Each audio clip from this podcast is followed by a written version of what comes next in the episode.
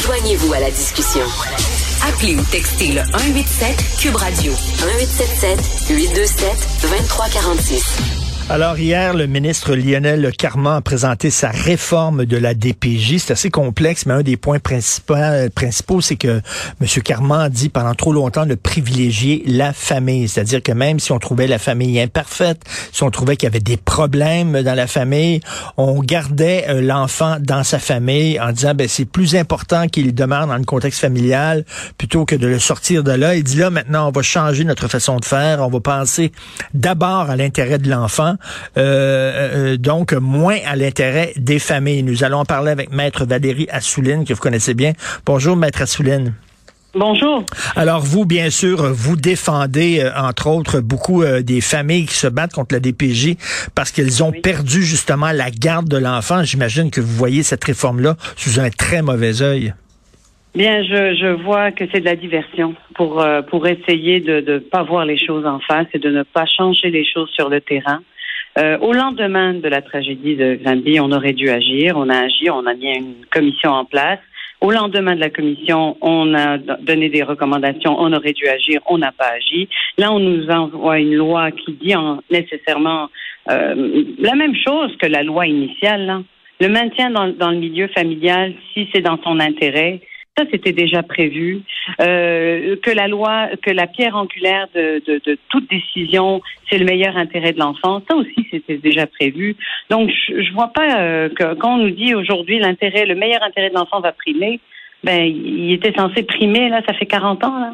Si, si, si je, lis bien là, les, les propos de, du ministre Carman, il semble dire là, euh, sous-entendre qu'on a trop privilégié les familles et on avait tendance à trop garder l'enfant dans le contexte familial. Et là, peut-être que ça va changer. Donc, euh, on va aller, ça, on va être plus rapide sur la gâchette quand c'est le temps de le sortir de la famille. Est-ce que c'est un peu ça que vous lisez aussi? Ben, c'est pas du tout ce que le projet de loi euh, dit parce que les délais de placement sont les mêmes. C'est pas du tout euh, euh, ce que je vois non plus. je pense que initialement, M. Carman a dit que la DPJ ne devait pas être urgent. Ok, ça devait pas être la salle mmh. d'urgence et qu'il devait y avoir des services en amont et que ça devait être des cas d'exception qui devaient être à la DPJ. Comment ça se fait aujourd'hui qu'on a autant de signalements et que encore des parents se retrouvent dans l'engrenage de la DPJ puis que rien ne bouge? Euh, C'est ça qu'il faut changer. Il faut qu'il y ait moins de parents qui sont pris dans, qui sont dans la DPJ. Il faut qu'il y ait des services en amont. C'est pas la loi. La loi, elle était bonne, la loi. La loi, l'intérêt de l'enfant, c'était au centre de la loi et c'est ce qui prime à la loi de la protection de la jeunesse, c'est le meilleur intérêt de l'enfant. Donc, je, ne comprends pas les décisions. Vous savez, l'article 3 de la loi actuelle, je vais vous le lire. Les décisions prises en vertu de la présente loi doivent être, doivent être dans l'intérêt de l'enfant et dans le respect de ses droits.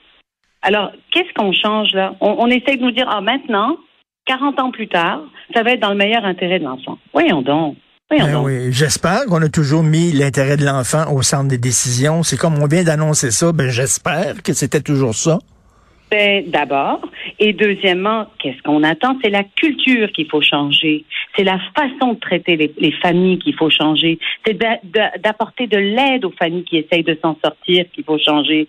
C'est ça qu'il faut changer à la DPJ. C'est pas euh, de venir avec une nouvelle loi, un nouveau concept. Euh, le, concept du meilleur intérêt de l'enfant est toujours là, puis il est là, il est là dans le Code civil du Québec, il est là dans la loi sur la protection de la jeunesse, il est là dans la charte, et il est là partout. Parce que là, la DPJ, c'est comme l'urgence euh, dans les hôpitaux. Là. On dit aux gens, n'allez pas à l'urgence pour le moindre bobo, là, allez euh, dans d'autres services, euh, laissez les urgences pour les cas urgents, justement.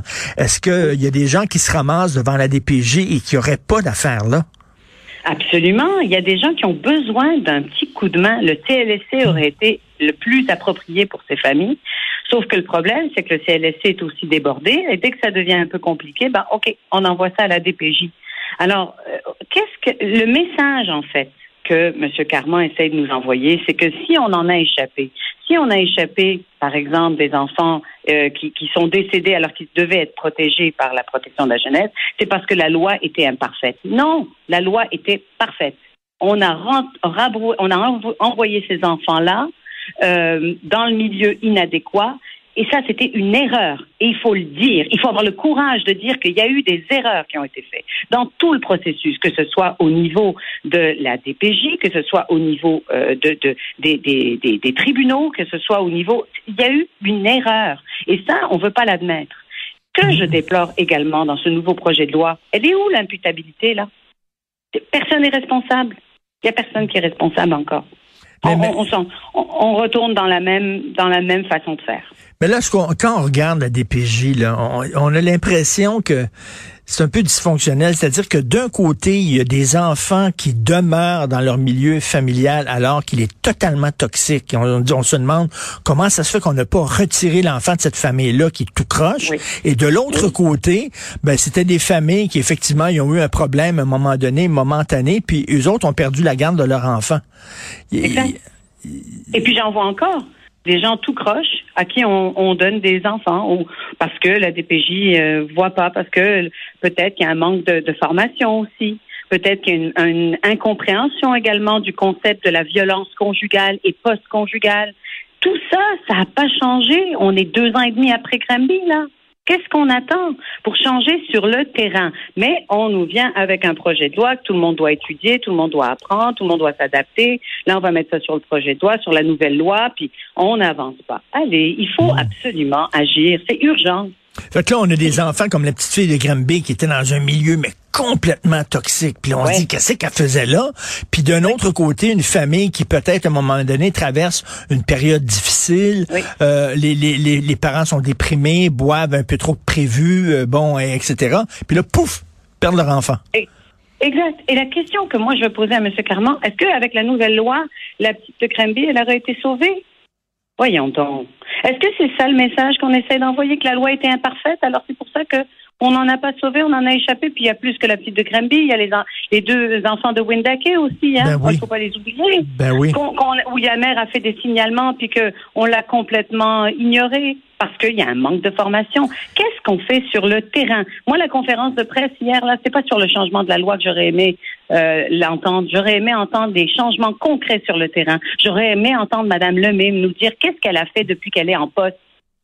Qu'est-ce qu'elle a fait concrètement pour changer la vie des enfants? Parce que sur le terrain, on ne la sent pas. Est-ce que ça va être plus transparent? Est-ce qu'ils vont être plus imputables? Parce que vous le savez, Maître Assouline, c'est votre travail.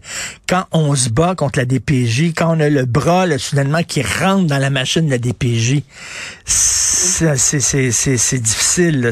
Les, les gens disent, je me bats contre un monstre, là. Oui, absolument.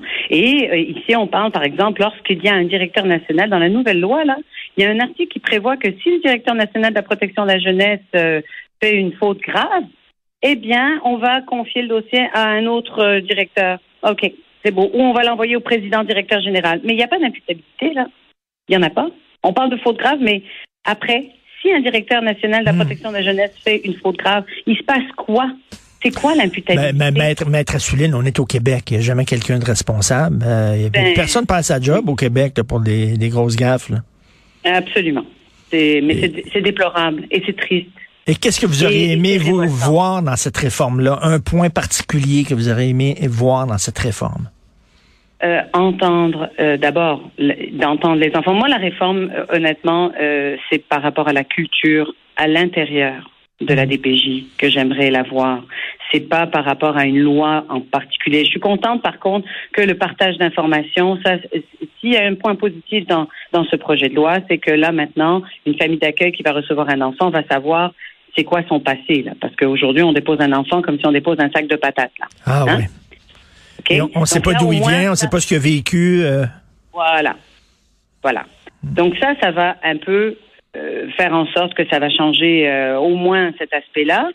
Mais honnêtement, c'est la culture, c'est la façon de traiter les familles, c'est le fait que les gens qui sont en conflit de séparation, par exemple, on doit leur apporter de l'aide concrète, on doit les aider, on ne doit pas les mettre à la DPJ, on doit essayer d'aider les familles, d'avoir des suivis psychologiques, des ateliers euh, c'est toute une culture là, hmm. d'aimer la famille, de, de, favoriser la famille. Et là-dedans, moi, je vois pas ça. Là.